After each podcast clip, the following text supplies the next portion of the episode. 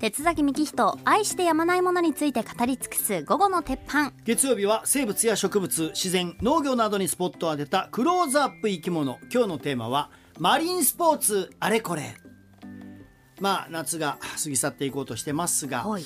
まあ、とあるサイトのマリンスポーツ人気ランキングで1位に選ばれたのがシュノーケリングうん。だったんですよね。うん、まあシュノーケリング綺麗な海にさえ行けば本当に手軽に楽しめる。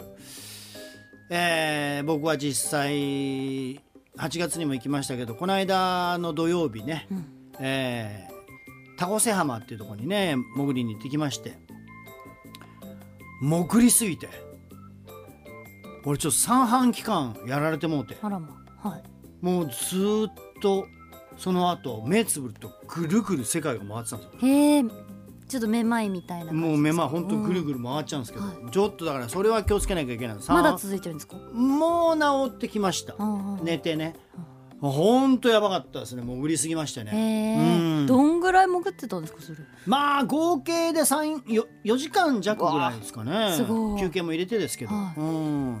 とにかく田越浜魚がすごい種類もいっぱいいてねうん。もう前回行った時俺カメラ忘れてったから、はい。水中カメラ、はい。今回はと思ってもうしっかり水中カメラ用意していったから、めちゃめちゃ写真撮りまくってたんですけどあの撮ってる時に石鯛の子供やばいよって俺多分前から何べも言ってます。あの噛まれるんでしたっけ？そうおお瀬崎なんか多いんで、石鯛の子供が裸で泳いでると乳首噛んでくるよって話してたんですけど、めっちゃ痛いんですよ、もうちぎれるんじゃないかぐらいマジで痛いんですよで今回カゴカキダイっていうね、はい。ちょっと写真見せますね。カゴカキダイってこれなんですけど。こかわいい、れね。ファインディングにもに出てきそう。可愛いでしょ、まあ黄色い体にこの縦縞の黒い線が入ってるんですけど、えーこのカゴカキダイをちょっと撮ってたんですけどそしたらこれ左手にはマリングローブつけてるんですよ。で、はい。右手はそのまま素手のままカメラ持ってるからシャッター押さなきゃいけない。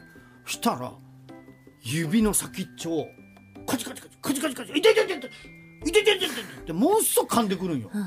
でなんでこいつそんな指先噛んでくるかなと思ったら餌付けしてる人がはい魚肉ソーセージをあげてるんよ。あ指の先っちょと魚肉ステージそそソーセージそっくりやん。だからあいつら魚肉ソーセージやと思って噛んでくるなるほどね。そう。だからあのグローブマリングローブはつけた方がいいです。おっちゃんの手が魚肉ソーセージに見えた。乳首だけじゃないです。指先も守ってください、はい、まあそんないい写真を撮るコツなんですけどあの左手で潜った時に左手でそこにある岩をギュッと持ってロックします。うん。で息を止めたままでずーっと構えてて今だっていう時にシャッターを押すんですけどあのね魚の写真って上から撮っても全然良くないんですよ。やっぱり魚は横から撮らないと全然綺麗じゃないから。柄とかね見たいですよね。そう。なんで必ずやっぱ魚横からもしくはちょっと下から煽り気味で撮るのがもう鉄則です、うん。まあそのためにはねちょっと深く潜って岩の底あの海の底の岩をグッと左手でロック持つわけ。だそのために左手だけマリングローブをした方がいいんですね、うんはい。はい、あのガンガゼとかあの危険な海の生物もいますからね。なるほど。はい、で撮ってたんですけど僕その日ちょっとちょっと関係ない話なんですけど、はい。散々な目に遭いましてまず行きのコンビニでうん。田越浜っていうところはチケットピアで駐車券買わなきゃいけないんですよ。うーんめんどくさいやん。はい。うーんしまった。前日にやっときゃよかったと思ったけどその日にスマホでやってチケットピア登録してほいでこう駐車券は一応取れて。はい。だけどそれを取るにあたって G メールに送ってくるからうん。G メール設定をしなきゃいけないんだけど G メールって俺パソコンの方だけだから、うん。スマホに G メール設定してないんですよ。あはい。でここで受けなきゃいけないから、うんうんうん。これどうしようこれどうしたらいい自分ず30分以上俺コンビニでずーっといてさやっててそれをさ、はい。そしたらさ「どうしたんすか?」って声かけられて「えっ?」と見たらさそれは棚犬だったんだよ。棚犬が。田中さんが。おう。で、じゃ、じゃ、G メール設定どうしたらええの？って、田中に聞いて、手。検索してみたらどうですか？言われて、G メールの設定の仕方で検索したらすぐ分かりました。田中ありがとう！言うて。でまあそのまま駐車券も取れました、はい。で現地行きました、うん。でまあ潜りました。で一回浜戻ってきて。ちょっと休憩しよう思って。これ俺寝っ転がっとったんです石の浜でね、うん。そしたらなんかあの東京方面から来るお客って結構犬連れてくるんよ。おー。でっかいレトリーバーの兄弟が3頭おる。俺潜って顔パンってプシュって出した瞬間ここにレトリーバーがめっちゃびっくりする。よここにレトリーバーおったら海でねまさか。もう海でうわー思って「ね大丈夫ですよ。かわいいかわいいかわいい」なんて言ってたんですよ、ほんでその後ちょっと休憩してしたらガサゴソガサゴソ言うから。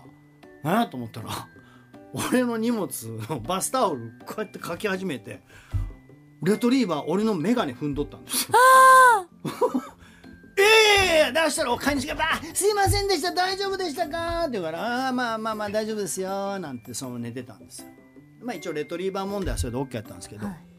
その後その人たちあのテントを立ててたんですけど、うん。よくある4本足の分かります？上だけこう囲われてるね4本足のテントこの立てるやつ、うんうん。風がビュー吹いた時に俺その人たちの5メートルぐらい離れたとこずーっと裸で大の字で寝てたんですけど、テントがビューンって飛ばされて怖い。俺の上でバイーンってバイーンってバウンドしてゴロゴロゴロって転がってったんですよ。あらま大丈夫ですか？言われて。犬に引き続き。この3回目の大丈夫ですよ。それまず犬が海から上がった時の大丈夫ですか？犬がおった。んで眼鏡踏まれてた大丈夫ですか？3回目の大丈夫ですか？言うてまたあれだから俺5メートルやったからそのテントが半回転だったから、要するに柔らかい方がブイーンって俺の上にバイーンって乗ってきたんですあれがもうちょっと離れてたら一回転したテントは足ですからね。あ痛い。足が俺に刺さっとった可能性あるわけですよ。怖い、怖いやろ、うん、大丈夫ですか？危ないよ。ほんでバー走って取りに行って「すいませんですいませんでした」って言ってほんでちょっとその後トイレ行ったらその人たちの声聞こえてきてさ、うん。さっきでも怪我人出なくてよかったよね、俺完全にあのおじさん死んだと思ったから あのおじさん死んだと思われとったわ もう二度と来んな！西伊豆に！二度と犬3頭連れてくんな！テント管理しとけ！しっかり風飛ばんように！重し置いていただいてうん言うてやっとったんですけど。まあまあまあでもねあの楽しく過ごしたという。うん。はい。まあ他にもねいろいろえこれがシュノーケリングの話ですか、うんそうそうそう。ちょっとごめんなさい。もう時間食いすぎましてあのまあ第3位がスキューバ。まあスキューバももちろん面白いんですけどやっぱちょっと準備めんどくさいんですよね。自由に潜れない、そうん、それから第2位がサップだったですね、うん。サップは俺やったことないしやろうとも思わないんですけどまあ楽しいらしいですね、まあ、他にもサーフィンウィンドサーフィンボディーボードニーボードシーカヤックいろいろあるんですけど基本的にその辺のスマリンスポーツって全部自然の力を利用してるじゃないですか、うん。波だったり、はい。ウィンドサーフィン風だったりね。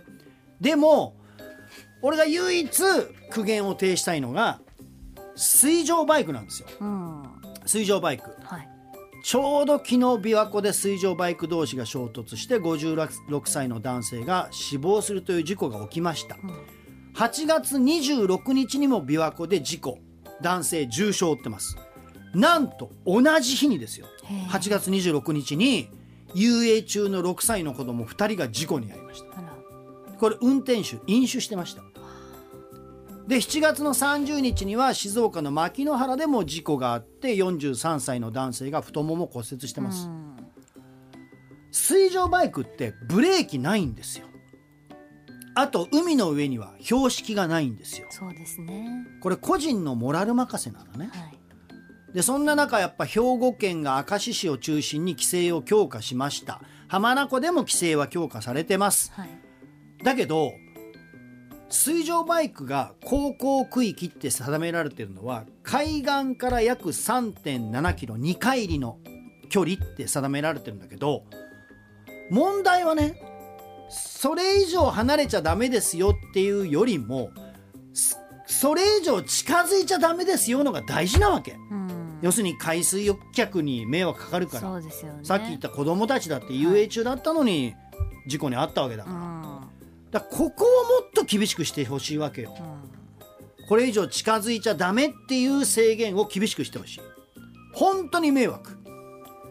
厄介なのはわざと海水浴場の海水浴客のそばまで来てウェーンって走り回ったり水しぶき上げている輩が多いんですよね。